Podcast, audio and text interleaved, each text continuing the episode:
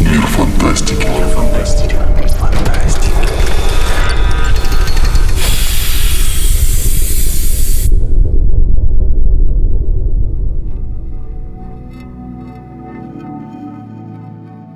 Здравствуйте, дорогие слушатели, читатели мира фантастики. С вами очередной выпуск фантастического подкаста. И у нас праздник, праздник 4 мая, который известен как May the Fourth.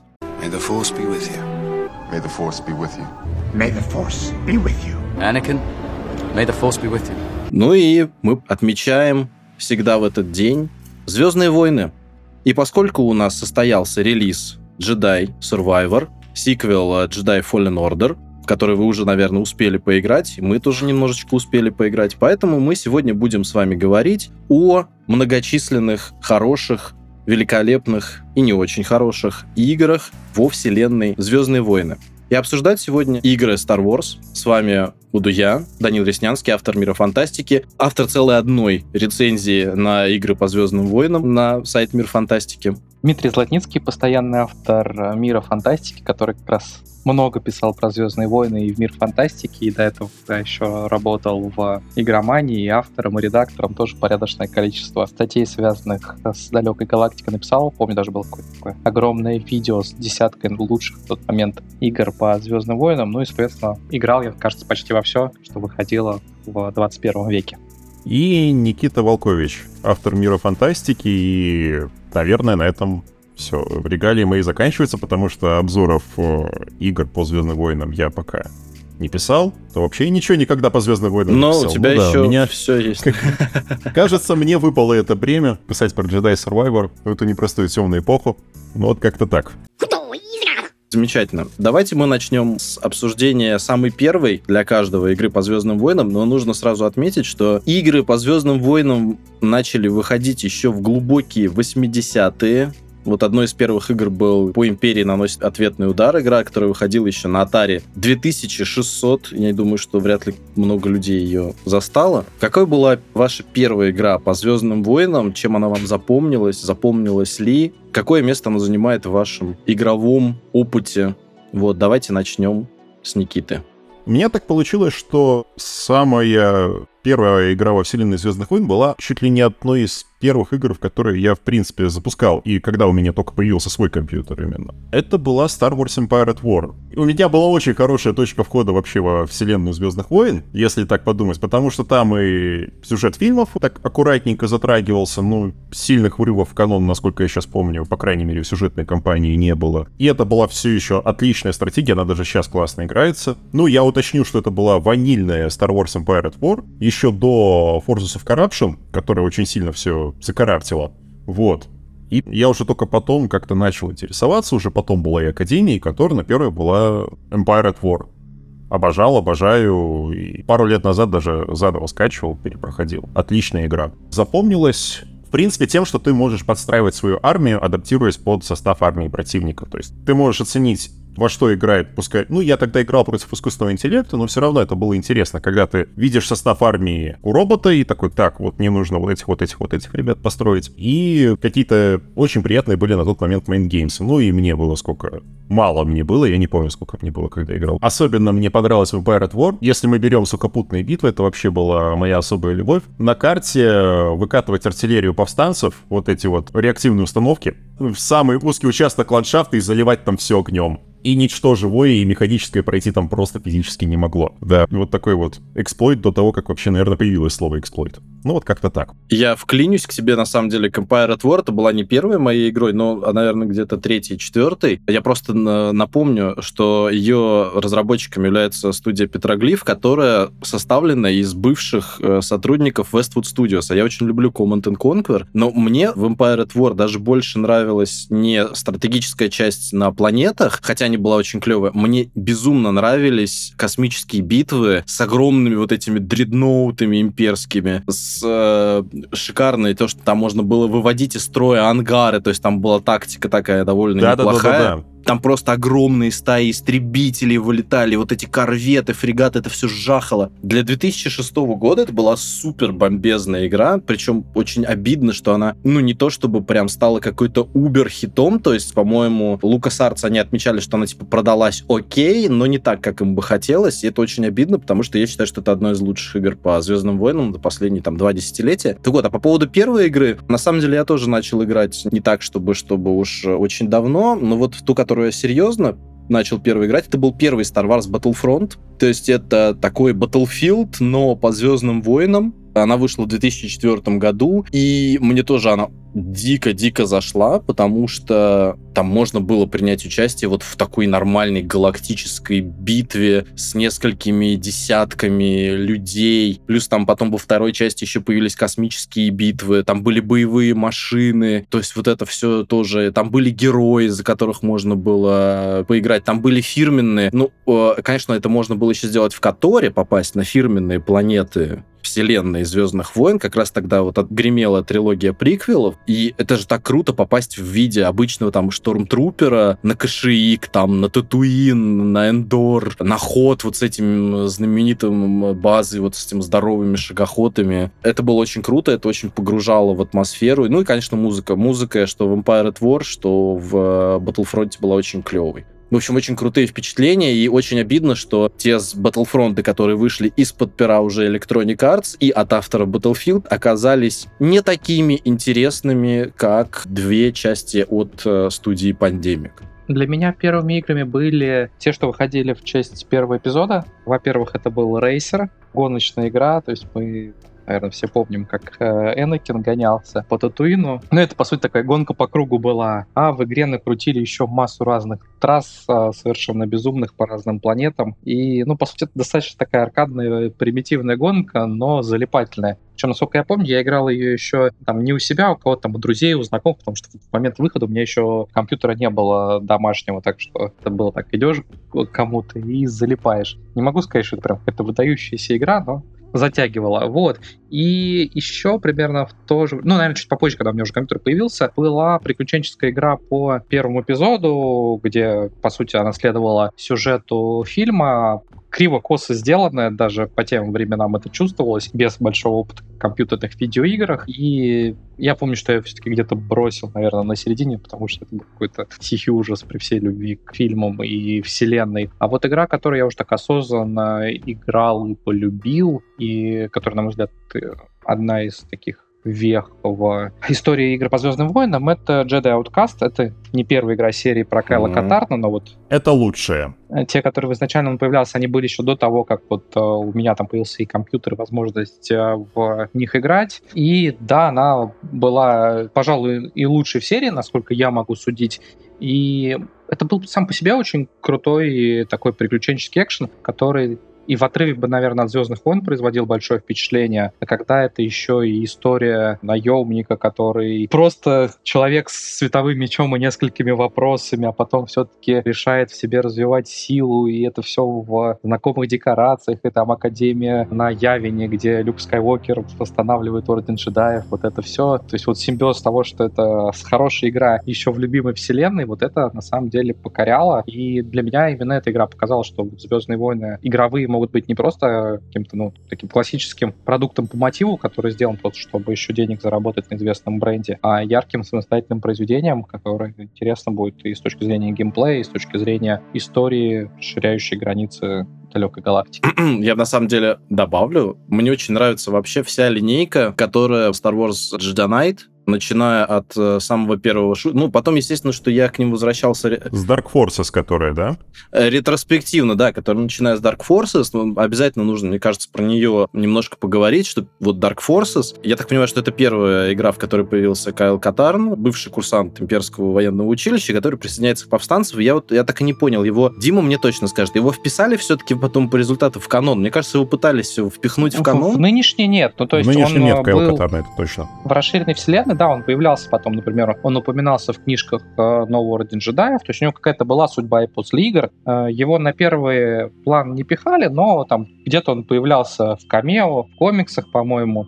А в новом каноне его, по крайней мере, пока нету. Ну, то есть при желании его, наверное, не очень сложно вписать, но именно просто сам образ такой. Но пока вот таких начинаний не было. Ну, там, наверное, есть какие-то ограничения лорные, если мы бу- будем пытаться вписать Скайла Катарна. Ну так, если мы сейчас чуть пофантазируем и отвлечемся, ну вот, он же как... Трауна, же- например, вписали. Траун вписали. А Траун, кстати, это же игровой персонаж. Э, Он же с Forces of Corruption поначалу, потом он перекочевал в книги. Не, он книжный, он книжный же изначально. Нет, нет, нет, нет.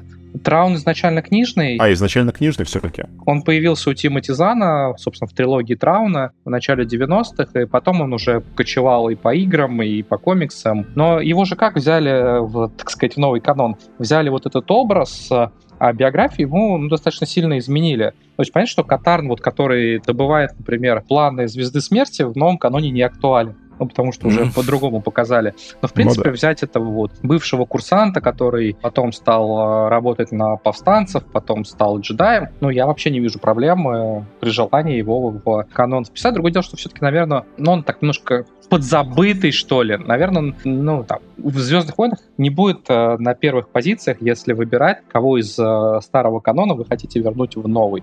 Думаю, что будут другие Вот. кандидаты более популярные при всей Мгм. там, любви к э, Катарну. Там есть еще кого записать. Вот, кстати, по поводу Трауна-то. Траун, да, появился э, в книгах, и самое, самое забавное, что как раз Никита сказал про Force of Corruption. В Force of Corruption появляется новая фракция, которая и не имперцы, не повстанцы. Я про нее и говорю. Он же там был как раз. Он принадлежал к синдикату. Он принадлежал синдикату, и самое, ну нет, нет, сам, погоди, самое веселое, это что синдикат-то назвали в честь автора книг. Э, Там же Да-да-да-да-да-да. синдикат Зана, и его, я уверен, что назвали Тимоти именно в Зан, честь, да. э, да, в честь Тимоти Зана. Автора, ну, на мой взгляд, одни из лучших... Я, конечно, не небольшой эксперт, я читал, может быть, книг 6 или 7 всего во вселенной. Вот я считаю, что Зан — это, наверное, самый лучший автор во вселенной, кто писал для нее. Ну, я имею в виду, кто больше... Хорошо, допустим, кто больше, чем одну книгу написал, да? Потому что там были еще очень много хороших гостевых авторов, которые к «Звездным войнам» имеют отношение поскольку-поскольку. На самом деле такая история с книжками, ну, мое мнение. Там действительно Звездные войны время от времени звали авторов, э, ну, такой с репутацией больших фантастов, ну, например, Барбара Хэмбли, яркий пример, но у многих из них в Звездных войнах не получалось. Все-таки, ну, там, условно, тот же Зан, он в значительной степени, ну, вот известен своими работами в межавторских вселенных, и у него на этом рука набита. Насчет лучше не лучше, он совершенно точно самый, наверное, влиятельный с точки зрения того, что и Лукас какие-то его отдельные идеи в духе там, названия Карусканта брал фильмы, и с точки зрения того, сколько его идей, персонажей потом использовали другие авторы. Но вот если выбирать сердцем, я бы, конечно, назвал на свой вкус лучшим Мэтью Стовера. Стовера, я согласен. У него не одна книга, Штук пять? Сейчас, по-моему, 4, если не ошибаюсь, новелизация третьего эпизода, уязвимая точка, изменник из нового ордена джедаев и тени Мендора, по-моему, 4. Ну, и я Стэкпол очень люблю, у него совершенно замечательные книги про разбойную эскадрилью, причем, по-моему, именно Стэкпол такой доказал, продемонстрировал, что книги по Звездным войнам могут быть интересны, даже если в них почти нету главных персонажей и фильмов, они там где-то на, не знаю, третьих ролях время от времени немножко появляются, и там персонажи исключительно были центральные, ну, тут Веш Антилес и те, кого придумал Стэкпол. Я не помню, была ли там какая-то прямая связка, но, кстати, показательно, что вот книжки Стэкпола про разбойную эскадрилью выходили одновременно с играми X-Wing, то есть там была такая еще сцепка, что М. в 90-х можно было про них почитать, были про них комиксы и были, насколько я знаю, отличные игры. Я в них не играл, хотя у меня даже куплены в каком-то там наборе в Стиме.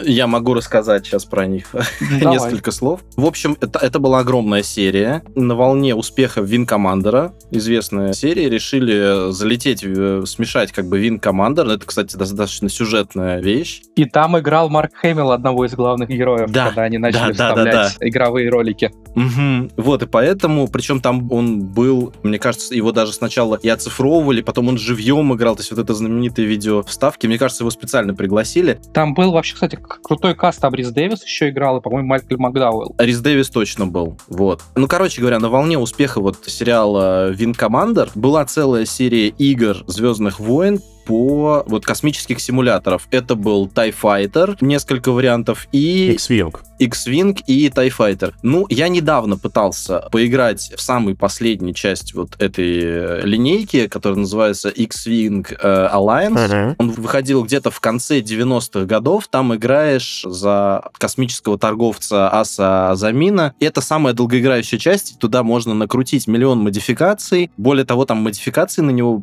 продолжали выходить, мне кажется, до середины десятых годов. На момент записи этого подкаста там до сих пор выходят какие-то апгрейды. Вот я в нее сел поиграть. Она, конечно, квадратурненькая, она страшненькая, она довольно сложная в плане управления, но она потрясающая. Вот именно если вы хотите почувствовать себя пилотом любой посудины маленькой, понятное дело, да, не галактического крейсера э, класса разрушитель, а именно э, вот там X-Wing, TIE Fighter. Ну, именно файтера. Вот именно файтера, да, истребителя. Да, файтера или интерсептора, в первую очередь. Вот, там шикарно проработано окружение, там шикарные миссии по постановке. Вот это, кстати, моя, одна из моих главных претензий как раз к последней леталке по Звездным войнам, которая Star Wars Squadrons. Star Wars э, Squadrons. выходи- да, вышедший в 2020 году. Вот по уровню, понятно, что графически она сделана шикарно. Вот все эти кнопочки, звуки, окружение кабины, как кокпит проработан. Она сделана великолепно, но именно в плане проработки миссии, проработки связки со своими искусственно-интеллектуальными друзьями, она, конечно, очень-очень сильно уступает линейке вот этих X-вингов, тайфайтеров, ну и вот по последней части. Прежде чем мы перейдем к теме по лучшим любимым играм, конечно, бы хотел бы все-таки поговорить еще про Jedi Академию, потому что это тоже такой краеугольный камень, мне кажется, Звездных войн. Но если вдруг она у кого-то любимая, мы можем просто начать и говорить про любимые. Ну, она не то, что любимая. Я, кстати, вот ожидал, вот ты как раз хотел завернуть на Академию, когда мы еще немного, ну, когда мы еще только планировали, в общем, беседу, я предлагал так немного столкнуть лбами Jedi Академии и Fallen Order, потому что прям в какой-то момент я видел, что есть определенный запрос на то, чтобы сравнить эти две игры, и какая же все-таки махалка световыми мечами лучше.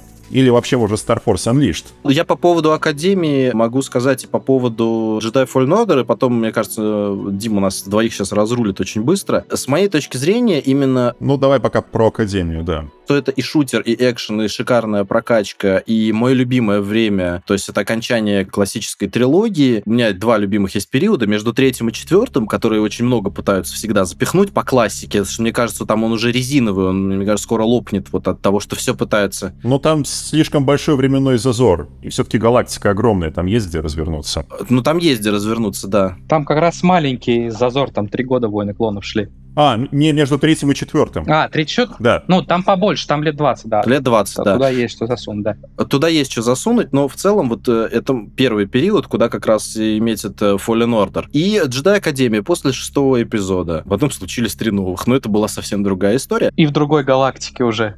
И в это, другую- это да, это другая галактика, это какой-то немножко, мне кажется, даже как фанфик немножко воспринимается. Простите мне за... Ну, не суть. И, короче говоря, мне очень нравится Jedi Knight, э, Jedi Академия, и мне очень нравится фанатская модификация Escape from Yavin 4. Это было... Я именно так познакомился с этой игрой. Я потом, причем я ее прошел с удовольствием, кое-где потел, и потом я через спустя... это Я еще в школе его проходил. и Я спустя два года узнал, что люди ее, типа, обложили со всех сторон, что это, типа, для совсем задротов каких-то, потому что она, типа, переусложненная, суперсложная, а я на таких вообще просто изи всех ходил, разваливал, а потом уже поиграл в оригинальный Jedi Академию. Так вот, мне кажется, что Jedi Академия и Павший Орден — это игры разных немножечко жанров, несмотря на то, что... Я просто ты сказал про Escape from Yavin 4, я думаю, играл ли еще хоть кто-нибудь в Escape from Yavin 4? Это один вопрос, но явно играли. Кто еще кайфанул с Escape from Yavin 4? Вот я, наверное, тоже один из тех немногих, кто кайфанул. Мне дико она понравилась. Мне она поначалу казалась душноватой, а потом я просто понял, что, ну, господи, это игра, в которой практически нет ограничений на... С одной стороны, сложная,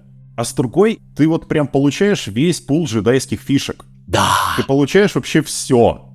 И ты можешь творить все, что хочешь. И главное, тебе кидают кучу сильных врагов, с которыми ты можешь творить все, что захочешь, и которые не ощущаются мальчиками для питья. Которые тебе на твою, твою какую-то тактическую изобретательность джедайскую могут как-то еще и ответить. Это еще круче. А самое главное, самое главное, там можно было делать мечи, по-моему, вообще прут, причем почти с, с, с начала. Там были какие-то безумные чуваки, у которых похожи на кукри, какие-то с, с шестью разными. То есть, короче, там вот это, как прикол, помнишь, вот это да. Там какой-то один чуть ли не со световым крестом был, кажется, как- с какой-то такой гигантской штукой махал. Ой. Там был чел со световым крестом, можно было самому взять булаву, с- на кон- конце у которой несколько вот этих э, световых лучей. Это была абсолютная дичь. Можно было взять два посоха, два, Карл, не один посох в руки, а два. Не говоря уже про... То есть один световой меч, типа, окей, два световых меча, окей, световой посох, окей, два световых посоха, ну это же просто...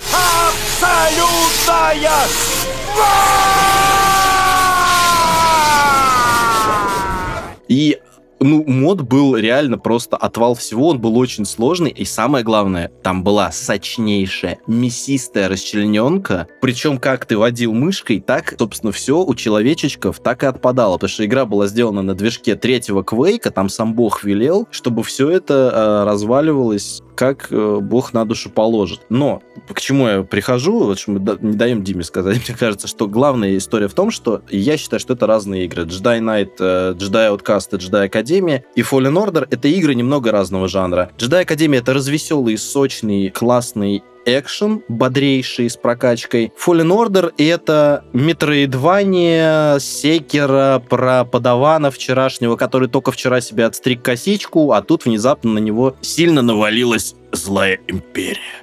И он немножечко должен пострадывать. А именно в, в Jedi Академии пью-пью, сейчас я вас всех тут порежу. Дим, давай, что ты можешь сказать про это? Ну, в Jedi Академии, вообще говоря, Ты тоже... начинаешь за подавана вообще-то. Там ты играешь тоже за ученика, да, а в ауткасте там, соответственно, сам Катарн уже какое-то время отказывался от использования силы, то есть он тоже, по сути, начинает э, путь свой джедайский, ну, не с нуля, но заново. Ну, то есть это понятно, что такие... С бластера он начинает хотя бы.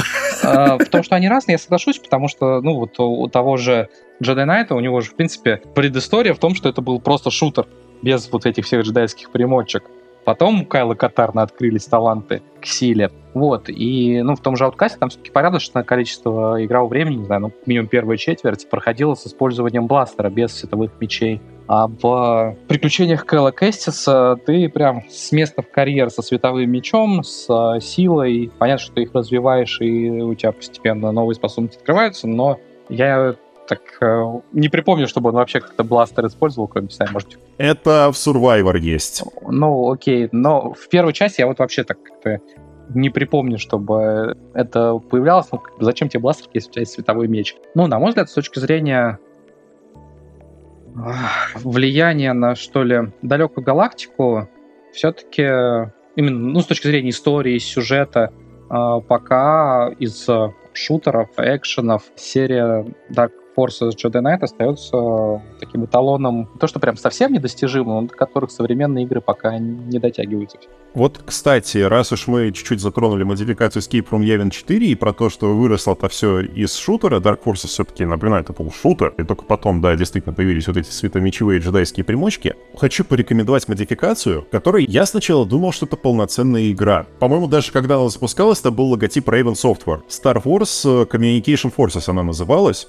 Суть в том, что ее можно пройти и с огнестрелом, ну, с бластерами, и со световым мечом. Ты буквально начинаешь игру за джедая, тебе нужно сбежать с разрушающегося корабля, и ты можешь просто случайно пробежать мимо своего светового меча, и игра тебе это не запретит. И дальше все дальнейшие миссии, даже с противниками против световых мечей, ты будешь бегать там условно с бластером и с гранатометом. Крутись как хочешь. Но игра тебе разрешает так сделать. В какой-то момент это стало невыносимо сложно, я все-таки такой, ладно, вернусь, начну заново и возьму этот чертов световой меч. Но именно такая вариативность мне очень понравилась. Хотя, возможно, это просто был баг, и так быть не должно. Вот. Ну, и, и я еще вкину в догонку. Это, э, знаете, уже такая секунда мнения душнаря, который играл на релизе в Fallen Order. Его, конечно, пофиксили, но суть такая, что Jedi Академия, там была абсолютно свободная боевка. То есть ты реально мог вращать мечом. И, кстати, мультиплеер там был клевый очень. На него до сих пор, мне кажется, рубится. Рубятся, подтверждаю. Вот, свободная абсолютно боевка, очень много приемов, причем как светлой стороны, так и темной стороны, в принципе. А вот я от Fallen Order ждал все-таки больше анчартедности, больше приключенческого. И в результате мне дали Star Wars Dark Souls и я такой, ну как бы это хорошо, это неплохо. Я очень надеюсь, вы мне об этом в конце расскажете, дорогие друзья, что они исправили это и стало веселее, и более экшеново, и более весело, и более адвенчурно, потому что, ну честно, вот ходить по коридорам, особенно я помню, там база какая-то была имперская, где на тебя просто выходят два инквизитора, ну, там не инквизитор, помощники какие-то, да, там с этими посохами, и ты их в жир, как в секера, долбишь по полчаса, чтобы сбить них стамину и засунуть ему в, в попу световой меч. Э, Я таких деталей не помню. У тебя какая-то модифицированная игра тоже была, видимо. Модифицированная версия, чтобы они грустно осели на землю с одним следом от этого меча, вместо того, чтобы их расквасить на четыре четвертинки, вот давайте так скажу, на четыре четвертинки, чтобы их порезать и скинуть во враг, или как поступили с Дартом Моулом в первом эпизоде, ровно пополам и ха-ха-ха. Вот этого, к сожалению, мне очень сильно не хватило. Я надеюсь, что все-таки Survivor с этим обойдется получше. Я о чем хотел с вами поговорить? Все-таки о сюжетах. О сюжетах в Звездных войнах и перейти тем самым немножечко в сторону того, как игры по Звездным войнам расширяют лор или дополняют лор. Или они это не делают, это чисто парки развлечения. Теперь можно честно сказать, диснеевские парки развлечения. Какая игра вам э, вот в плане именно истории, может быть, больше всего приглянулась? Я думаю, что понятно, к чему мы сейчас придем. Ну да, понятно, к чему сейчас все придем. И сейчас давайте хором. Knights of Old Republic. Да. Я, я чуть-чуть с оригинальничаю и скажу, что в принципе и дилогия Котор, и ММО Star Wars The Old Republic. Давайте о них и поговорим. Я в них мало играл, поэтому я вот Диме хочу предоставить слово по поводу которов. Ну, я так скажу. С точки зрения как раз расширения вселенной, это, наверное, самые влиятельные игры, которые не открыли эту эпоху. Там изначально она развивалась в комиксах, потом уже там подъехали и другие произведения. Но конечно, такой массовой аудитории «Звездных войн» Старая Республика, вот эта древняя, за 4000 лет до событий фильмов, она стала известна благодаря играм BioWare. И, насколько я понимаю, студия и пошла вот в эту древнюю эпоху, чтобы у нее была свобода рук, чтобы можно было создавать новых персонажей, чтобы можно было другие конфликты. То есть там, понятное дело, что много узнаваемых вещей. В далекой галактике ну, такое Прогресс, конечно, есть, но очень много вещей узнаваемых, которые на протяжении тысячелетий не менялись. И, по сути, ты получаешь, начиная играть в Knights of Old Republic, с одной стороны, вселенную узнаваемую, с кучей атрибутов привычных, с другой стороны, все-таки новую и незнакомую, где другие персонажи, где, в отличие, например, от фильмов, гораздо больше фарс-юзеров, прежде всего, джедаев. Вот. Но если говорить именно с точки зрения качества и интересности истории, я бы скорее выделил вторую часть, а не первую, потому что первая ну, такое достаточно классическое приключение для космической оперы, для «Звездных войн». А вторая часть она хотя и оказалась такой сырой и недопиленной. Как и все игры Obsidian по большей части. Согласен, да, но с точки зрения вот того, как она была написана, насколько там были персонажи неоднозначно, сколько там был такой более сложный конфликт, она, мне кажется, превосходила первую. Я сейчас скажу, наверное, немножко крамольную вещь, но первому которому совершенно не обязательно было находиться во вселенной Звездных войн.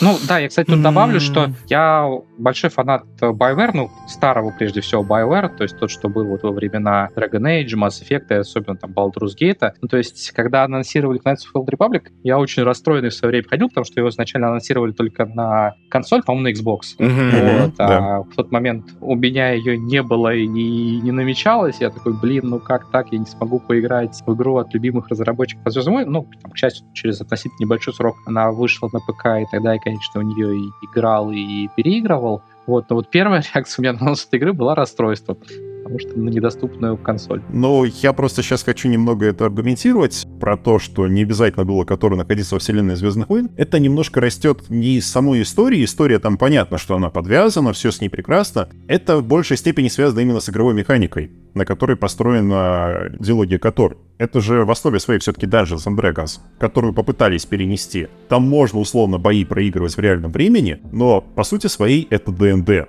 и из-за того, что она все еще ощущается как партия по ДНД... Но это не совсем ДНД. Ну, она настолочная. Там буквально, когда ты читаешь даже описание, да, это все еще настолка. Вся история с динамичной паузой, она как раз же пошла с Baldur's Gate. До этого игры по ДНД были в основном пошаговые. и там боевка была вот именно классическая, ну, от насколько можно перенести, наверное, боевку со столов на компьютер, там были пошаговые битвы. Именно BioWare придумали, как сделать, с одной стороны, боевку ну, достаточно тактической, поскольку у тебя, да, есть возможность поставить на паузу, там, раздать команды, что-то распланировать, а с другой стороны и динамичный, а не пошаговые бои зачастую все-таки очень уж долгие. В этом плане, кстати, мне нравится, как сделано сейчас в Pathfinder, когда ты можешь выбрать, какие у тебя будут бои с паузой или пошаговые, и там сложные масштабные какие-то битвы отыграть на пошаговом режиме, а что-нибудь там простенькое, проходное, не тратя время в реальном времени с паузой. Ну, может, ну не может быть, а так оно и есть. Но я вот все это скорее к тому подвожу, что мне, наверное, в которой не хватало какого-то оригинального, именно звездно-воиновского какого-то игромеха. Оно все-таки мало отличалось от других CRPG. Ну, опять же, на мой скромный взгляд. И из-за этого оно все-таки, да, создавалось ощущение, что, ну, это могла бы быть игра вообще к телу кодно просто решили вписать ее конкретно в канон Звездных войн. Ну, вообще, есть некоторое такое утрирование, что игры боеверовские, они даже по лекалам очень построены примерно одинаковым. Да? То есть сюжетные ходы, типажи персонажей, основы ролевой системы. Если мы возьмем подряд ну, вот все игры BioWare тех времен, да, начиная с э, второй Baldur's Gate, потом Knights of Republic, потом тоже была такая, я считаю, восхитительная игра, которая сейчас абсолютно забыта. Jade Empire. Да, Jade Jade Empire, мне очень она нравится, шикарная. Вот Jade Empire я очень люблю. А вот Jade Empire и первый Mass Effect, они очень сильно похожи, вплоть до того, что битва... Да, они одинаковые. Ну, я, кстати, поспорю. Mass Effect, мне кажется, уже отличался именно потому, что они, видимо, тоже почувствовали, что у них там плюс-минус одинаковые механики постоянно. Они делали же в этот момент еще Dragon Age, который тоже с активной паузой, и, по сути, mm-hmm. там тот же Baldur's Gate, ну, с точки зрения игровых механик, только вот на более совершенных уже технических возможностях и в собственном оригинальном мире. А вот в Mass Effect они все-таки постарались от этого отойти. Во-первых, там ближе к шутеру она местами, во-вторых, ну, сделать ее кинематографичной. То есть Mass Effect я бы как раз вот из этого списка вынес. Она для них все-таки была шагом в другую сторону и попыткой поэкспериментировать. Она была переходной все-таки. Вот, вот Mass Effect 2 это уже, да, это уже вот... Ну да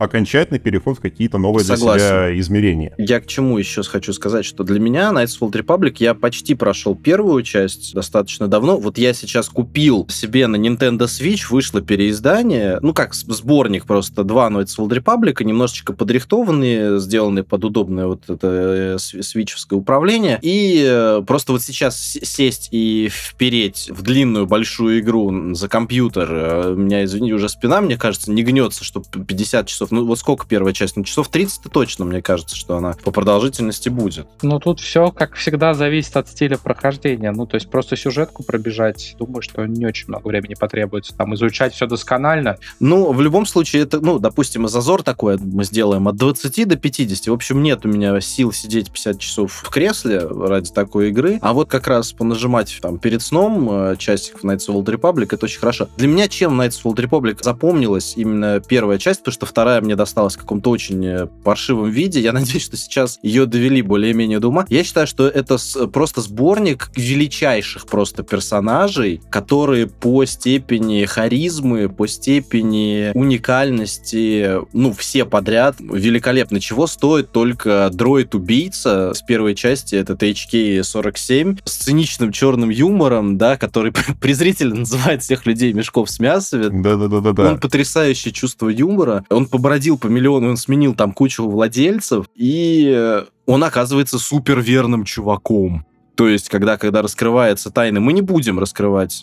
Это главный спойлер. Не знаю, мне кажется, спойлер по отношению к игре, которой 20 лет. К игре 20-летней давности. Но история в том, что сейчас создается ремейк. Его довольно помпезно анонсировали, эксклюзивно для PlayStation 5, и он внезапно пропал с радаров. Ну, там какие-то новости были, что у них сложности, что они... Там, там вроде всю команду пересобирают. Что они, да, там или другой студии передают, или что-то такое. Тяжелая история. Там была новость, что изначально ее делала студия Asper, Супер, которая выпускала ремастеры, а теперь ее вроде как передали Saber Interactive, но не тому офису, который у нас здесь, в Санкт-Петербурге. У них несколько офисов есть. Вот жду новости. Я, честно говоря, очень хочу сыграть в обновленный, сделанный с нуля Star Wars Knights of the Old Republic. Я очень сильно жду, потому что сейчас немножечко боевка... А, я забыл еще одну замечательную игру BioWare того же периода, от которой я тут недавно пытался в нее вернуться, и мне стало очень плохо. Neverwinter Nights 1 вот, которая меня сломала своим балансом и боями вот этими. Кубики, кубики, расклетущие кубики. Я вот... э, Там они работают очень плохо. Насколько я помню, первая Naval Test вообще была не столько игрой, сколько конструктором для создания собственных приключений. То есть вот вторая, которую уже обсидианы делали, вот они постарались сделать нормальную сюжетную кампанию, вот это все. А первая Naval Test вот была вообще не той игрой, которую ожидаешь от BioWare. У Neverwinter Nights проблема была, да, это была платформа для модификации. По сути, BioWare сделали два отличных дополнения к игре, которая оригинальная компания, ужасно до зубовного скрежета скучная и вообще не уровень BioWare. Там и история была посредственная. Мы играем в партийную ролевую игру, где у тебя один тупой напарник в доску. При определенных комбинациях классов это выливалось в невозможность прохождения, особенно на нормальном и высоком уровне сложности. Поэтому я, я лично очень жду Knights Old Republic именно по поводу того, что это было шикарное, не сколько, да, вот такой визит в далекую-далекую галактику образца за 4000 лет до известных всем нам событий, описанных фильмов, а именно вот как э, супер классные герои в Звездных войнах. На мой взгляд, их, ну, прям, честно говоря, дефицит крутых героев в Звездных войнах в рамках фильмов их не- немножечко не хватает, особенно после того, что появилось в последнее время. Как мы дипломатично обходим вот эту новую трилогию и, и вообще весь, так сказать, филониверс. Ну, вообще это логично. Скажем так, в эпоху Диснея игр-то вышло по пальцам руки. Ну, то есть вот э, про Кэлла Кэстиса две игры. Squadrons, которая, ну, такая просто аркадная леталка, да. Battlefront, в котором в одном, по-моему, вообще не было сюжетной кампании. Я был на Star Wars Celebration в Анахайме, когда анонсировали Battlefront Наверное, первый. Могу ошибиться, мне кажется, первый. И ты там сидишь в зале, и прям вау! И об этом не было ни слова. А потом выходишь, читаешь новости, будет только мультиплеер. И такой, ну, понятно, спасибо. Не больно-то и хотелось. Еще вышло очень хорошее, которое не имеет отношения к Electronic Arts. Спасибо Warner Brothers. Они выпустили очень классную, ну, это скорее такая компиляция, но все-таки это новая игра считается, да? Lego Star Wars э, Skywalker Saga. То есть это Лего игра. Во-первых, Лего Звездные войны были очень клевые. Лего Star Wars 2 The Original Trilogy мне безумно нравится. Она очень смешная. Но она вообще, в принципе, вся серия Лего, она хоть и такая детская, но она очень прикольно обстебывает очень много каких фильмов. И по Гарри Поттеру у них Лего игры очень достойные. И по Индиане Джонсу безумно смешные. И вот по Звездным войнам я считаю, что одни из лучших Лего игр. По-моему, кстати, вообще вся серия началась именно со Звездных войн, вот именно компьютерные игры. Могу ошибиться, но, по-моему, именно Звездные войны были первыми. И потом уже остальные пошли. Легошная, мне кажется, что да, мне кажется, что как раз э, они на... Лего Star Wars это 2004, кажется, год. Если я сейчас ничего не путаю. Да, что-то такое, 2000, 2004 или 2005, да, то есть Ле- Лего, они начали с этого, студия Traveler's Tales, и вот у них понеслось, и э, как раз э, лучший сейчас способ освежить, например, свои воспоминания о всей хронологии кино, это как раз Skywalker Saga. Хорошая игра, объединяет 9 фильмов, можно начать с любой трилогии, красиво выглядит, вышла, по-моему, по-моему, в прошлом году, да, где-то как раз в апреле прошлого года, ну, приятная, приятная игра, вот, но единственное, конечно, что это просто тупо как раз аттракцион фан-сервис. То, о чем вот я и хотел поговорить, что, к сожалению, мне лично очень сильно недостает в Звездно-войновых играх, собственно, я понимаю, что это ограничение франшизы во многом. И боссов сначала LucasArts, теперь Disney, что нельзя громко кашлянуть дальше определенной дистанции. Но мне очень сильно как раз не хватало выхода за канон, чего, например, спокойно, в принципе, было ну, раньше. Например, в тех же книгах, комиксах, да, там можно было вертеть эти Star Wars легенды в разные стороны, в разные временные отрезки, вводить миллион персонажей, которые потом просто бам, и щелчком пальца превращались в не канон. Ну, это было только один раз. Ну, слушай, вот ты так говоришь сейчас, а все-таки Star Wars The Force Unleashed, все-таки сам персонаж, который Гален Марик, который Старкиллер, он и сейчас довольно его история довольно интересна. Сам все-таки сюжет первой части, про вторую даже не хочется говорить, ее не существует, так какой-то DLC непонятный, не обязательно. Там ведь хорошая масштабная история, которая вышла за пределы канона. В принципе, она построена на довольно таком аккуратном пускай вписывающимся допущение, что у Дарта Вейдера мог быть ученик, но тем не менее там огромный пласт вот этот вписан, то есть все ведь понимали, что помимо Убивана есть какие-то другие выжившие джедаи, но поправьте меня, если я не прав, Force Unleashed была первой, которая вот конкретно такая, да, есть выжившие, давайте-ка мы их вырежем, всех, кто остался. Ну, нет, нет, нет. А кто был до Force Unleashed? Нет, ну с точки зрения игр, да, наверное. А с точки зрения, ну там, старой расширенной вселенной, там едва вышел э, третий эпизод, как сразу понеслись романы про выживших джедаев, Ну, это понятно. понеслись комиксы, там была серия, сейчас боюсь ошибиться, то ли это была серия, то ли, ну, лимитка, кажется, или там одиночные выпуски комиксов, которые назывались «Чистка», про то, как э, Вейдер как раз охотился на джедаев. Был э, там роман, например, собственно, про Дарта Вейдера сразу после третьего эпизода от Джима Лусина, тоже на эту тему. То есть вот в расширенной вселенной, в ее большом таком разрезе, там эту тему сразу начали педалировать задолго до Force Unleashed. Но все-таки Force Unleashed это был блокбастер, который эту тему так хорошо поднял и красиво обыграл. Вот я больше к этому хочу подвести. Для меня в свое время Force Unleashed был, ну, таким своего рода разочарованием, что ли. Я когда-то, ну, там, по сути, ради него купил приставку. И с точки зрения того, что он меня пересадил на консольный геймплей, это, конечно, очень хороший был релиз. Потому что я с тех пор оценил все прелести игры на консоли и стал... Ну, почти во все кроссплатформенно я играю именно на консолях и очень этим доволен. А, но сама игра, которая преподносилась как там, по сути, равнозначная новым фильмам, как э, глава важнейшая в саге и вот это все, она оказалась, ну, такой... И Джордж Лукас принимал участие, типа, вроде как. Да-да-да-да-да, это активно педалировалось рекламной кампанией, что... Ну, это, во всяком случае, в промо форсилось, Да-да-да. да, не уверен. Я думаю, на самом деле он там пару раз Подпись проконсультировал. поставил. Вот, я думаю, он там принимал участие, вот примерно как Марк Хэмилл сейчас в Jedi Survival, где приехал Рекламе. на- для ролика снялся, да. Вот, но тем не менее там преподносилось это как прям вау, будет э, новая глава саги. А Оказалось такая, ну, нормальная игра, там, со своими достоинствами, со своими недостатками. Это был очень неплохой слэшер. но не более того. Ну, то есть она... Я понимаю, что, как говорил классик российского футбола, ваши ожидания, ваши проблемы, а, но в данном случае ожидания-то создавала вся маркетинговая рекламная команда, которая работала с игрой, и преподносилась как э, что-то прям сногсшибательное и выдающее, а оказалось что-то, ну, по сути, не то, что прям совсем проходное, но середнячок. Ну, я бы хотел, да, сказать пару слов все-таки о Force Unleashed. Тоже сделаю вид, что второй части нет. Force Unleashed, да, ее реально очень сильно будет каламбур форсили. Ну, потому что Домашняя действительно ее, заготовочка.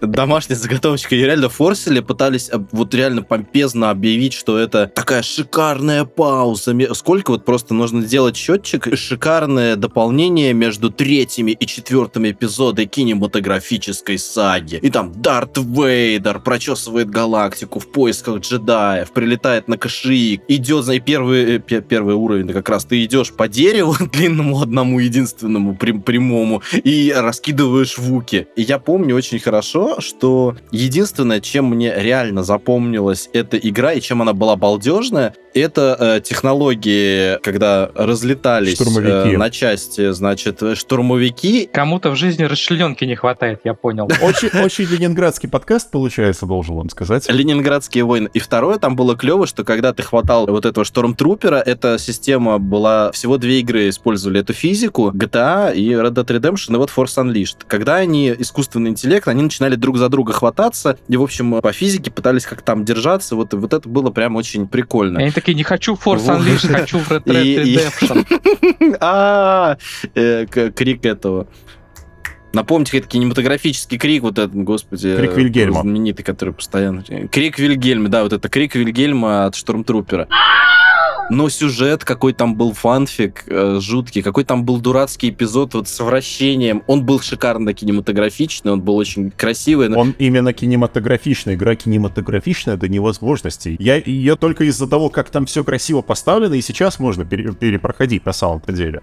Вот, и когда там ты вращаешь с помощью двух стиков огромный имперский этот э, дредноут, А вот это худшая сцена в игре. Она очень классно в роликах смотрелась, но именно геймплей она ужасная. Она была неотзывчивой. Особенно в порте на ПК это была просто катастрофа. Она и сейчас на самом деле катастрофа, играть в это нереально. Да не, она на консолях тоже была ужасная. Я прекрасно помню, да, что мне пришлось повысить чувствительность мыши процентов на 70, причем не в настройках, а именно где-то там в конфигах пришлось копаться, чтобы я мог развернуть этот клятый дредноут. Я проклял все. И, честно говоря, ну, поскольку я тогда как раз играл еще там в э, более оригинальные, интересные игры, э, слэшеры, тогда выходили God of of War, там уже скоро был, как раз недавно вышел второй, года за два до этой игры God of War. Devil May Cry 4, по-моему, в том же году вышел или что-то около того. И я так думаю, ну, как-то, в общем, ну, нормально, ладно, окей, сойдет. Ну, сейчас я бы с удовольствием, на самом деле, первую часть перепрошел бы, наверное.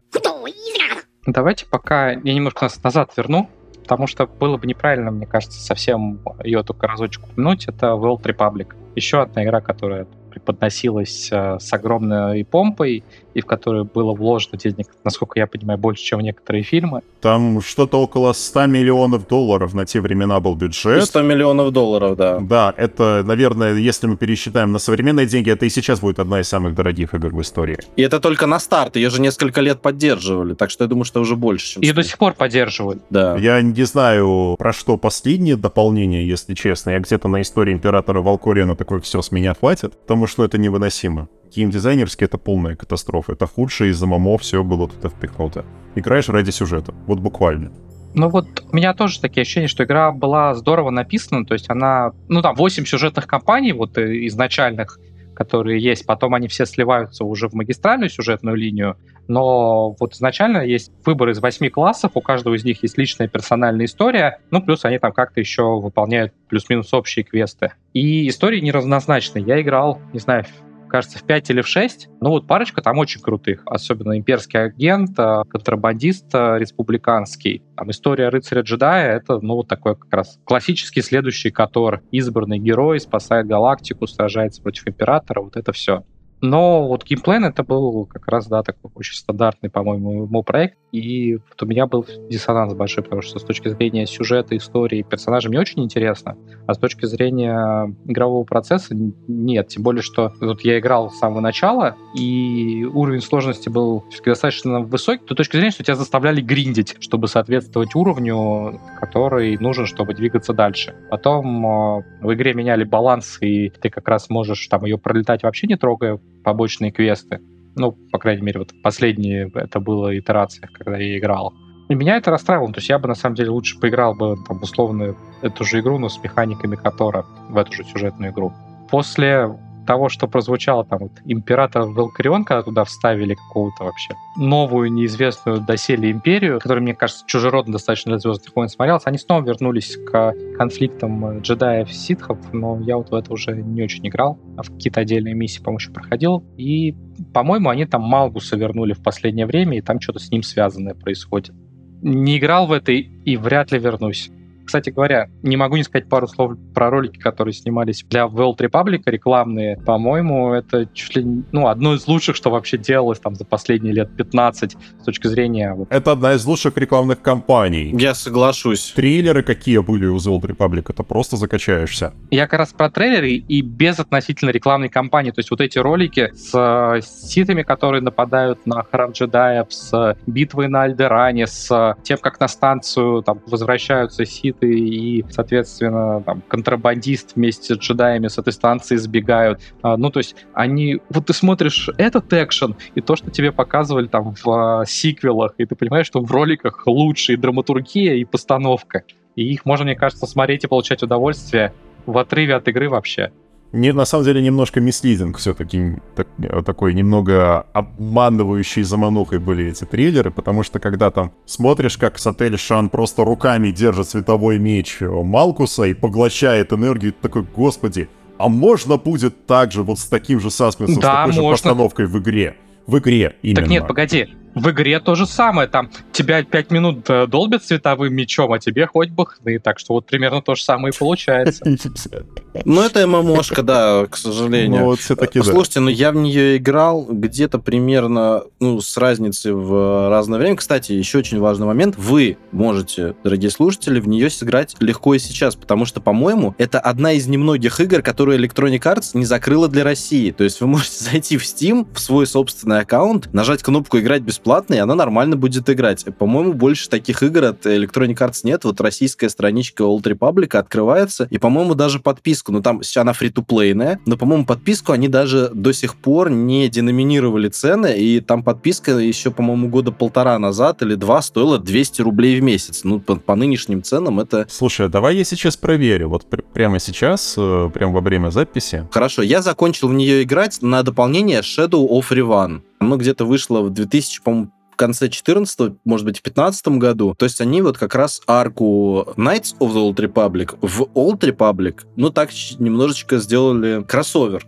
Вот. И э, я такой, ну все, для меня вот эта часть вселенной The Old Republic, она Старой Республики в каком-то смысле главная важная история для меня закрыта. Я больше в это играть не хочу, потому что играть ради сюжета в, в соу-соу ММО, скажем так честно, э, со всеми ММОшными хвостами, с гриндом, с э, квестами, с фармом, с боевкой, которая, ну, по меркам там 2011 или 2012 года, когда она там выходила, она была очень даже окей, но сейчас, спустя извините, 11 лет, в это уже тяжеловато, тяжеловато играть. Но спасибо сценаристам за то, что, ну, есть смысл в нее играть. Спасибо в первую очередь, конечно, нашему дорогому, любимому Андрюхе Карпишину. Вот, Дрю Карпишин, который и Mass Effect сценарировал, и книги несколько написал. Так, на секунду в клине сейчас, да, что если не весь подкаст на роли в клинера. Да, еще отдельно мы можем сказать спасибо и Viber, и Electronic Arts за то, что эта игра действительно доступна в России.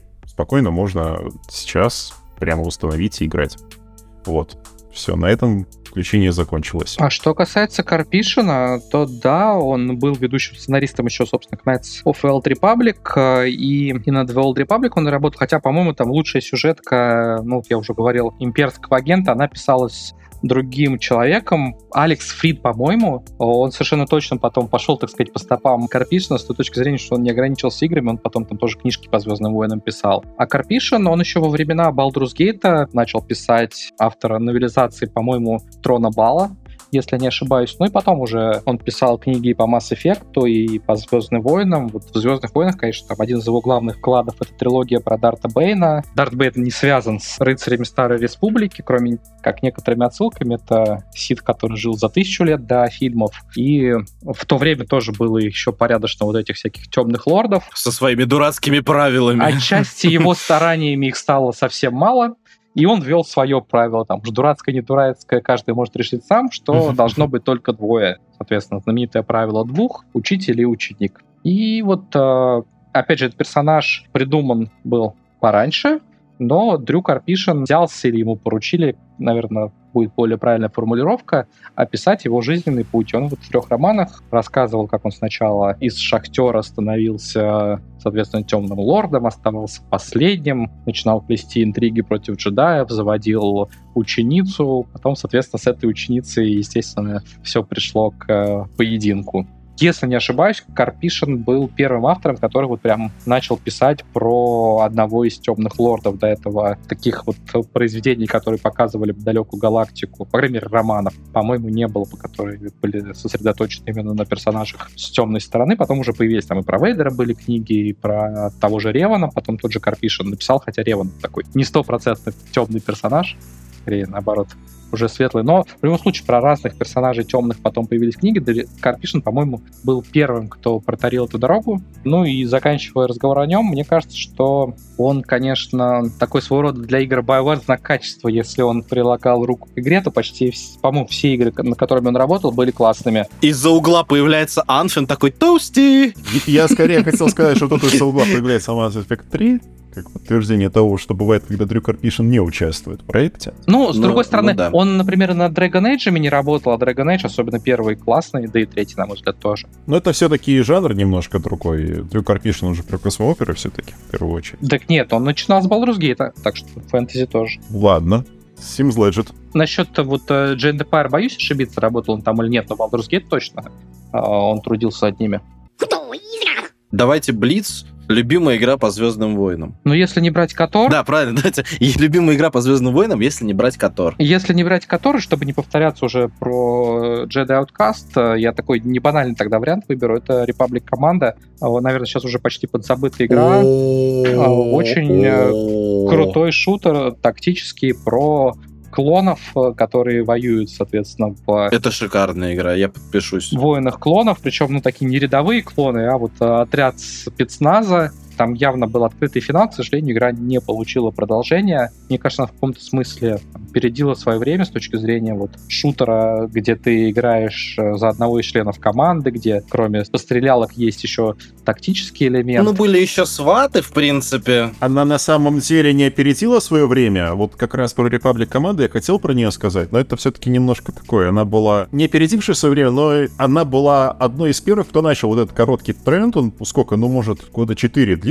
на вот эти командные типа тактические шутеры, вот как Rainbow Six Vegas, например, который тоже тогда же примерно в то же время выстрелил. Ну, слушайте, нет, но на самом деле Rainbow Six и SWAT, они как бы параллельно в это время уже были и существовали, причем те старые, например, части SWAT, они были, в принципе, тактические, и первая часть Rainbow Six вышла, по-моему, в 1900, если я боюсь ошибиться, 98 году или в 99-м. К тому моменту, когда вышла Republic команда, Rainbow Six как раз превратился в аркадку с чуваками, которые просто за тобой бегают. То есть он, наоборот, мне кажется, немножко не уехал на тренд. Мне кажется, что Republic команда не приняли так, как нужно, потому что это как раз неожиданно.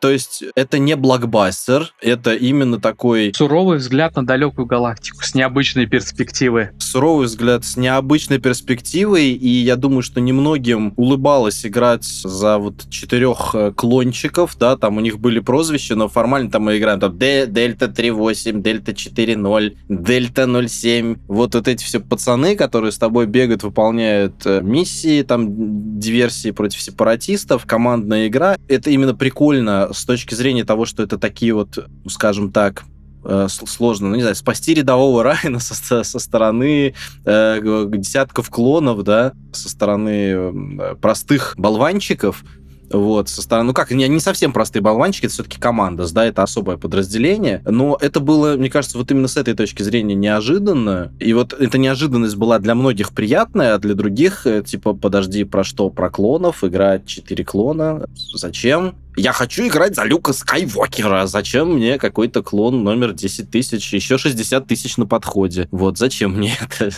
Нету джедаев, нету силы. Не, ну это же не помешало, например, э, за Кайла Катарна играть в Dark Forces. Но я понимаю, что время было тогда немножко другое, но все равно. Ну, Катарн все-таки более личность, чем любой из этих клонов, при всем к ним уважении. Мы уважаем Клонов, клонов. клонов уважаем. Вот, хорошо. Заодно рекомендуем, кстати, бракованную партию. Да, согласен. Еще давайте из неожиданных игр накидаю. Мне очень нравится, сейчас вы меня тапками отсюда выкинете, Angry Birds Star Wars. Даже не буду. Отличная казуалочка. Шикарная казуалка, особенно смешно, что птичек разукрасили в этих, э, собственно, в персонажей Звездных войн, и вот там э, вот эта черная бомбочка в виде ситха, это, по-моему, просто прекрасно. Плюс там же все локации известные, то есть там и Звезда Смерти, и Татуин, и Ход, э, и Облачный город, и вот это все. Вышло, причем, типа, играть можно было вообще на всем, и это была прекрасная аркада. Но Ну, я играл на андроиде. но Я играл на айфоне, единственном айфоне, который у меня был в моей жизни.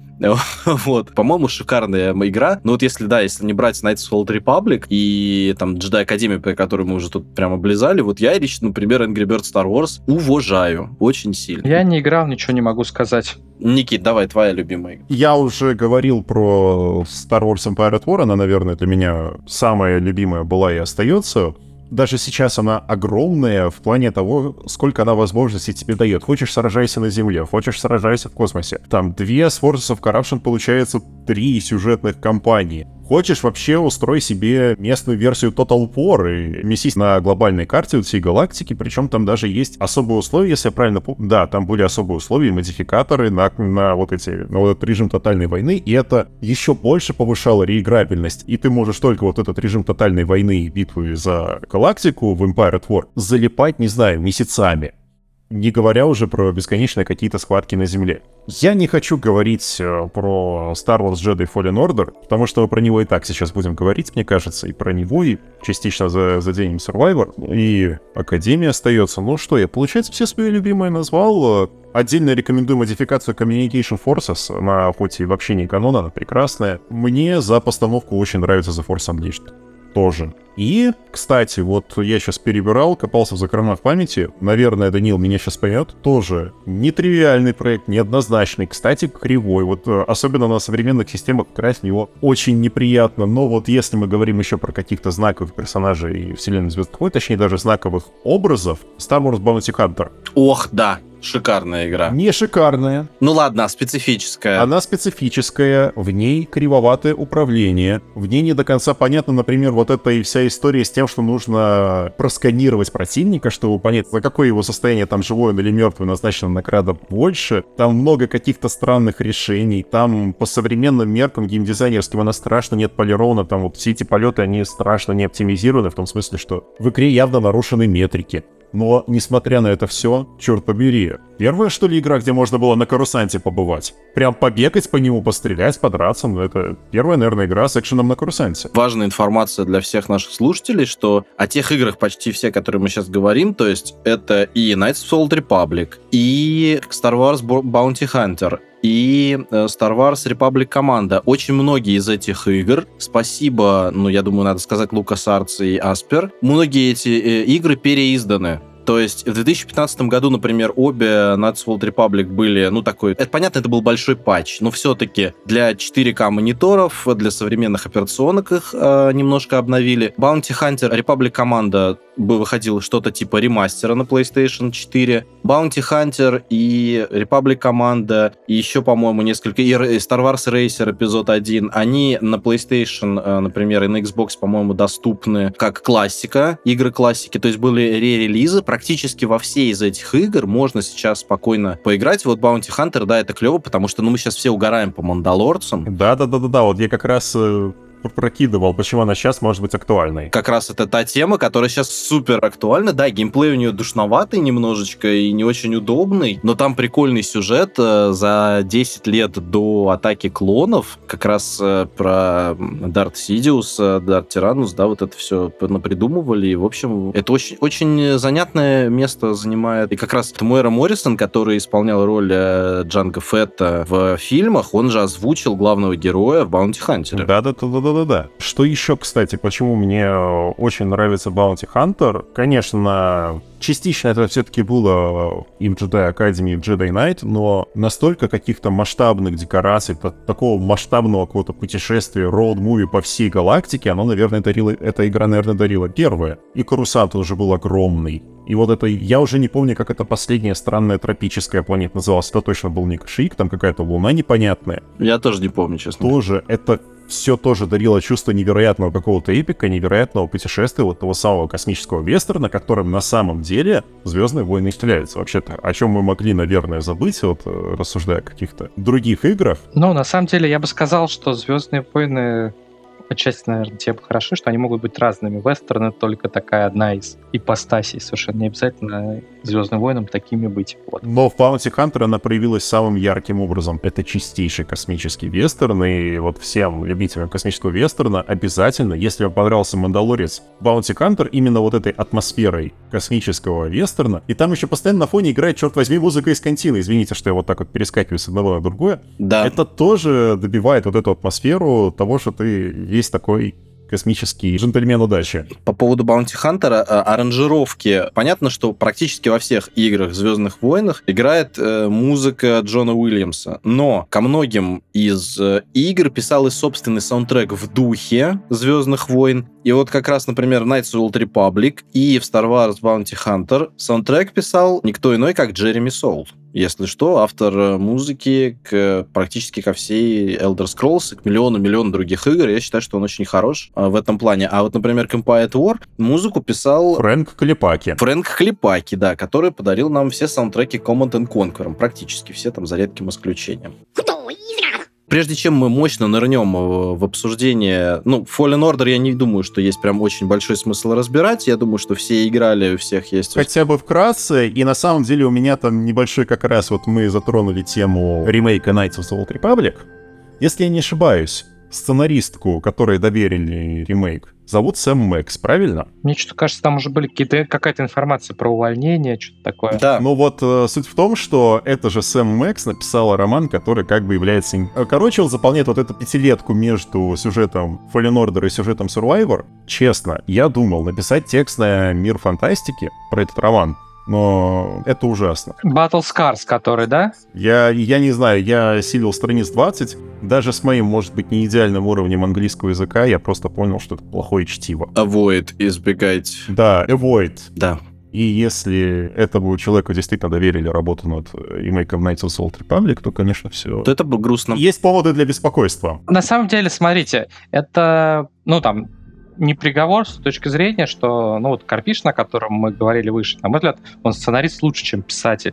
То есть гипотетически бывают ситуации, когда автор не очень хорош в книгах, ну, там, Карпишин нормальный в книгах, но как сценарист он э, выдающийся. Намного сильнее. Вот. а, Ну, то есть бывают ситуации, когда там не его формат просто, и там, например, со сценариями человек работать может, а с книгами не очень. Или наоборот, когда книги пишет отлично, а сценарии получаются так себе. Я не защищаю эту книгу, я ее не читал, но не стоит прям сделать диагноз а, вот а, такой прям окончательный. Не стоит ударяться в панику по поводу потенциального ремейка одной из наших любимых игр. И, и, по-моему, там была информация, что вот она не работает больше над этим проектом, но вот могу ошибаться. Ну, бог ей судья.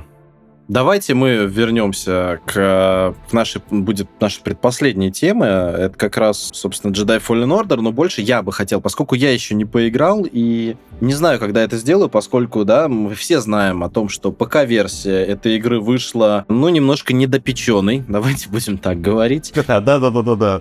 Давайте назвать вещи своими именами. Это именно не развал, а именно вышло недопеченный, причем проблемы встречаются, кстати, на PlayStation 5 у некоторых, но не суть, поэтому я не знаю, когда я поиграю в Survivor. И, опять же, пометуя о том, что Fallen Order мне не сильно понравился, вот, возможно, давайте попробуйте продать мне эту игру, или наоборот, не знаю, сказать, ждать скидок безумных на нее лет через 80. Расскажите мне, как все-таки получился по первым впечатлениям новая игра Respawn, Начну тогда немножко с э, Jedi Fallen Order, потому что на самом деле перед релизом Survivor я решил освежить воспоминания и перепройти. Получается, да, третий, что ли, раз. На самом деле очень мне понравился Fallen Order. Обожаю эту игру. И вот пока я играл, особенно вот последний свой заход в Fallen Order, я очень четко ощущал, что эта игра была сделана по принципу каждый элемент нужно сделать на минимально приемлемом уровне. Можно, конечно, хорошим Да, или даже выдающимся, так. Но очень ощущалось, что нам нужно сделать приемлемо, чтобы это продалось, чтобы нам дали денег вот прям на сиквел, где мы F как разгуляй устроим. И вот вопрос был лично у меня к Survivor, будет ли вот этот вот F разгуляй. На самом деле, да. Вот э, если, так сказать, э, переосились вот эти проблемы с э, ПК-производительностью, хотя я не буду сейчас тут драматизировать, у меня на самом деле игра практически отлично работает. Там есть некоторые проблемы с распределением нагрузки по железу, чисто такая техническая история, из-за которой греется процессор и включаются кулеры, хотя они не должны, по идее. Это не те потоки, которые вы ищете, говорит вам процессор. Да-да-да-да-да-да, и... Но при этом у меня, допустим, сейчас эпические настройки графики, и как бы игра намекает, что в принципе ты даже можешь ray tracing включить, и все будет нормально. Но мне уже просто 30 FPS гейминг э, режет глазки, мне некомфортно, я лучше буду играть на 50-60. Вот. Но это опять же, это я уже по Hogwarts Legacy понял, что я в этом плане немножко фартовый. Что меня как бы такие проблемы обходят стороной. О, да. В остальном, помнишь открывающий сегмент на браке в Fallen Order? Да, хороший. Хороший, эпичный. Почти вся игра такая же. Оу. Да. Да. Почти продано. Это на самом деле может так звучать как немного гиперболизировано, но стало значительно больше постановки. Буквально все, что можно было поставить, здесь срежиссировано и выверено. И уже не на уровне вот этом «на отцепись, лишь бы дали денег на сиквел», а на уровне «вот мы наконец-то делаем свою идеальную игру по Звездным войнам». Там получается что-то не получается, уже дело десятое, но чувствуется, что в это уже вложены все возможные ресурсы, весь возможный талант, какой есть у команды. Да, а там дальше уже игроку решать, хватило у них таланта или нет. На мой взгляд, хватило. Да, давай вот ты вопросы задавай, потому что я где-то час скажу. Я часов 8 уже наиграл. Я накидываю сейчас тебе те вещи, которые меня раздражали в э, Fallen Order, и вот прям говорю, поправили, не поправили. Во-первых, в первой части был для меня лично супер изматывающий backtracking. Поправили, fast travel. Отлично. Потом дальше, вот система с выносливостью, ну, то есть, короче, битвы, они явно копируют, это прям точно я видел, что с Sekiro, но баланса и точности в этом не было. То есть на высоких уровнях сложности это превращалось в, прости, наверное, слово подойдет, луче-мечевой онанизм, по-другому мне не могу сказать. Стали ли динамичнее бои? Сейчас вот скажу. Насчет вот этой секирообразности, когда очень многое завязано на очень четкий тайминг парирования или переката уклонения, игра стала в этом плане чуть более терпимой, наверное, с одной стороны. С другой, именно тайминг парирования, вот это вот окно, когда ты прожимаешь кнопочку блока, чтобы сбилась э, стамина, оно стало еще меньше. То есть даже в Fallen Order на самом деле эта система была довольно жесткой и неприятной. Но вот то, про что говорили во время рекламной кампании, что у главного героя стало просто больше приемов, больше способов наносить урон. Он сам стал более злым, напористым и сильным. И игра уже сама по себе не требует от тебя вот этого вот анонизма. На самом деле, при Ой, определенной доле везения ты можешь просто всех закликивать на среднем уровне сложности, чтобы ты понимал. Там иногда, да, нужно уклониться, но вот эта вот ориентация на жесткое парирование, жесткое следование таймингов из игры испарилась практически полностью. Сейчас это на самом деле, по ощущениям, если первая игра пыталась быть Секира, то вторая ближе к God of War. 2018 года. У, нет, просто я по поводу первой части, я помню, что я какую-то, одна из первых миссий, вот в Fallen Order, я, значит, исследовал, ну, там, как кого-то убивал, и, значит, я захожу в пещеру, а там как в, в том анекдоте про Юрия Никулина, а там жаба. На столе жаба. Ну, жаба. О, не-не-не, подожди, вот я сейчас расскажу. Я на самом деле, я очень прошу Андрея как-то отметить этот момент спойлер-алерта. Потому что это на самом деле, видимо, даже сами разработчики поняли, что они сделали какую-то хрень в первой части, и они сделали это из этого великолепную шутку. Они посмеялись над этим? Я сейчас расскажу как. Так. Так вот, эксплоринга в игре самого стало больше, вот планета Хаб, она реально огромная. И там все то, что ты по всяким аванпостам, наверное, это будет слишком утрировано, ну, по всяким локациям ходишь, врагов убиваешь в поисках там всякого лута. А мир-то стал более пошире, мир? подлиннее. То там Fallen Order был очень кишкообразный, там была кишка лево. Мир абсолютно сейчас не коридорный. Это огромные просторы. Я скринов потом накидаю в рабочий чат. Там огромное открытое пространство, и чтобы ты понимал, абсолютно все, что ты видишь на скрине, до всего этого можно дойти. Вот настолько все хорошо.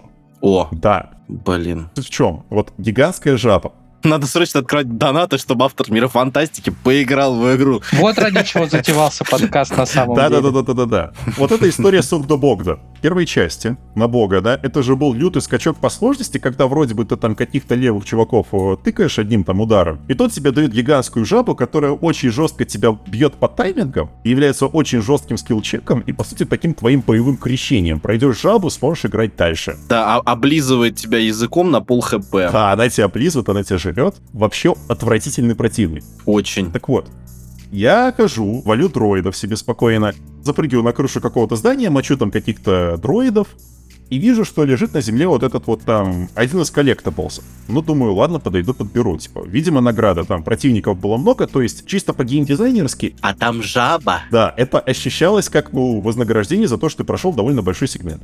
Я подбираю. У меня под ногами разъезжается вот эта крыша к хренам. Я падаю в какую-то яму, и там жаба.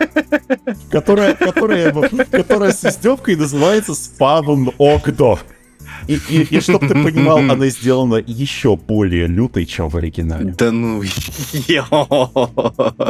Но это опциональный босс, которого еще надо на самом деле постараться найти. Это нужно бегать, исследовать. Это не сюжетная локация, там нет никакой да ну привязки. Ну она красиво дизайнерски сделанная. В принципе, ты эту жабу можешь даже не трогать. И если ты там мимо какого-то конкретного куска карты на планете Хави не будешь проходить, ты даже не узнаешь ее существование. Окей. Но при этом есть ранкор, и бой с ранкором офиген.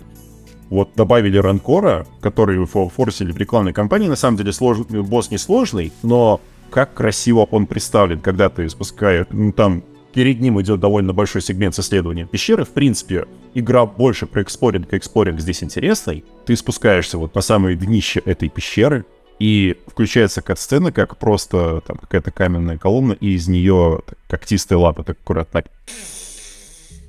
И потом аккуратно так ноздря выглядывает, Прекрасно. уродливая вот эта половина морды, и ты понимаешь, что это ранкор, и ты понимаешь, что ближайшие пять минут ты будешь страдать, потому что босс на самом деле довольно лютый. Это вот как, не знаю, наверное, во всех соусообразных, скажем так, играх есть боссы, которые тебе сразу подкидывают по сюжету. Подожди, а на какой планете э, происходит действие вот этого эпизода? Ранкор на, Да. на Кобо. Это вторая планета. И на самом деле ты можешь туда попасть даже практически сразу после пролога. Ну ладно, видимо, ранкоров туда привезли. Я понял. Хорошо. Да, ранкоров привезли, окей. Там, я, я не знаю, будет ли Татуин. Как я понял, там будут какие-то знаковые для франшизы места, помимо Карусанта. Но, в принципе, мне Fallen Order очень нравится сейчас.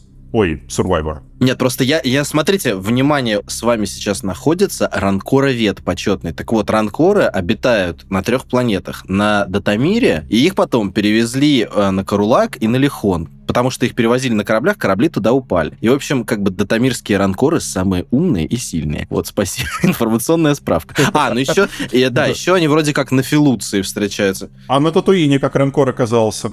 Его туда завезли, получается? На Татуине ж был ранкор в шестом эпизоде. Разве? На Татуине был ранкор. Абсолютно точно. А, а, да, точно, точно, точно. Шестой зава- эпизод «Возвращения джедая» там был ранкор. Ну, он завозной, значит. Завозной. Видимо, завозной. Их родная планета — это планета Датамир, родной мир ранкоров и родной мир э, еще кого-то там, свиногрызунов, неважно. В общем, я так скажу, что я сейчас очень-очень на хайпе по поводу Jedi Survivor. Для меня эта игра очень в хорошем смысле удивляет постоянно. Элементов Metroidvania действительно стало больше. Боевка действительно стала интереснее и, простите, не такой задротской. Анимации все еще непонятные, но вроде как их э, патчами обещают поправить. Но мне, по крайней мере, в этом комфортно. Сюжет — чистейший космический вестерн. Там даже на уровне постановки, там в какой-то момент главный герой стоит напротив платиша, и у него большие пальцы убраны за ремень. Как в вестерне. Как будто он сейчас выхватит бластер и начнет палить. Я такой, господи, как это хорошо. Прям чувствуется, что игра очень сильно свернула. То есть, если первая часть была таким, в большей степени, наверное, мрачным приключением, даже какой-то драмой, что ли. То есть, там же, в принципе, если мы помним Fallen Order, то и у Кэлла Кейстиса это же, по сути, игра про проработку травм. И у него, и у Цера. У него нарушена связь с силой, она пытается как-то справиться со своим прошлым. Тут нафиг. Тут у нас вижу цель, не вижу препятствий, премся, стреляем, бах-бах, ой, у противника световой меч, круто, давайте я его, еще и его на всякий случай порублю. Прям стало веселее, быстрее, бодрее, Митроидванисти, опять же. Покупайте RTX Да. 4090. Ну, я бы не стал ради нее, на самом деле, по крайней мере, на текущем этапе брать RTX 4090, но, как мне кажется, вот этот хейт в ее адрес, он очень сильно преувеличен, очень сильно негатив раздутый. Я сейчас успокаиваю себя тем, что Elden Ring на релизе тоже очень сильно хейтили, и тоже началось это все с технической составляющей там. Ну, слушай, просто я, пока мы с вами общались, вышел разбор Digital Foundry, тестирование Я уже видел. Survivor на ПК, да. А, ну, я не то чтобы прям из соседней лаборатории с Digital Foundry пришел, но я немножечко как бы понимаю во всех этих картинках. И, ну, это что-то уровня The Last of Us. Э, Ну, не сильно, ху... ну, не сильно лучше, не сильно хуже. Это плюс-минус. Вот поэтому боюсь, что в этом случае надо ждать долго. И ждать много. Ну, месяц ждать, фиксы выйдут. комплексного решения не будет, как сказали авторы. Мы решим это все постепенно. Вот э, очень жаль. А на PlayStation э, купить это вот, да, это тот еще интересный квест. Дмитрий говорил, что у него уже два раза игра вылетела, ты поборол эти проблемы? Как тебе? Потому что я-то в восторге от, э, как, когда я переборол физтех. Ну, не то чтобы я с ними как-то боролся. Слушай, вылетела она дважды минут за 40. Я наиграл всего ничего. Ну, то есть я только ее запустил, немножко поиграл и пошел делами заниматься, что вчера, что сегодня. У меня не было времени составить какое-то суждение серьезное об игре, слишком мало я ее увидел. А, но да, она у меня на этом PlayStation дважды вылетала. Поэтому все-таки поостерегитесь от покупки, не все такие фартовые железячники, как я. Ну, никаких там багов, там а, проблем с FPS, вот этого всего, конечно, на консоли нет. У меня единственное, что я могу сказать, что игра лочится, прям стремится сохраниться в положении 50 FPS, при том, что даже ресурсы остаются на, на железе, чтобы выкрутить ее дальше. Но, видимо, она все-таки... Релиз на ПК — это, видимо, в какой-то мере порт с консолей, потому что на консолях я знаю, что игра стремится к этим значениям, к вот этому промежутку 40-50 FPS, и вот здесь оно чувствуется как какой-нибудь Uncharted, где на 50 FPS все прекрасно играется. Ну ладно. Ждите патчей.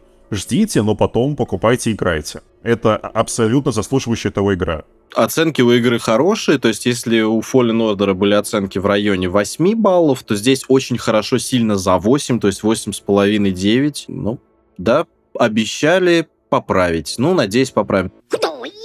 Давайте последнее, о чем мы с вами сегодня поговорим. Я бы хотел о ваших пожелашках, потому что, так сказать, в ваших мечтаниях по поводу того, какую бы вы игру хотели бы во вселенной, грустно, что у нас за последний. То есть, если мы вспомним промежуток, например, где-то с 2000-х годов до 2010-2009 года, в год могло выйти по три, по четыре игры во вселенной. То есть, например, если мы возьмем 2004 год, то в этом году вышло три больших игры по Star Wars. Вышел второй The Old Republic, Knights of the Old Republic, вышел Battlefront, вышел Lego Star Wars. Если мы возьмем там 2005 год, то вышел Republic Команда и Battlefront 2 э, Pandemic. А сейчас мы вот перебивались с хлеба на воду очень долго. То есть, пока права находились в руках Electronic Arts, мы не так много игр увидели. И и вот какую вы игру, в каком жанре, в каком хронологическом порядке, может быть, даже если помечтать уж совсем сильно, от какой студии вы бы хотели увидеть, но я сразу такой первое, чтобы у вас было время подумать,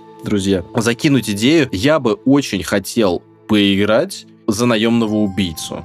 То есть вот за наемника во вселенной. То есть я бы хотел что-то вроде Хитмана, в Star Wars с переодеваниями, с посещением разных планет, с какими-то хитрыми гаджетами. То есть какой-то техно-триллер с, э, возможно, с политикой. Потому что, да, у нас, например, э, трилогия э, приквелов, она была в основном посвящена таким интригам и закулисным всем хитрым ситским планам. И мне, честно говоря, эта тема очень нравится, очень близка. И вот я бы с удовольствием бы поиграл, например, за вот какого-нибудь такого наемника или наемного убийцу. Или, например, за Усит ситхов же тоже были свои такие диверсанты, которые тоже влияли на политику. Вот я бы хотел вот за такого, за злодея чистого поиграть, или не за злодея, а за двойного агента, например, который вот устраняет каких-то разных фабрикантов, сенаторов и прочих личностей, кому-то неугодных, за звонкие кредиты.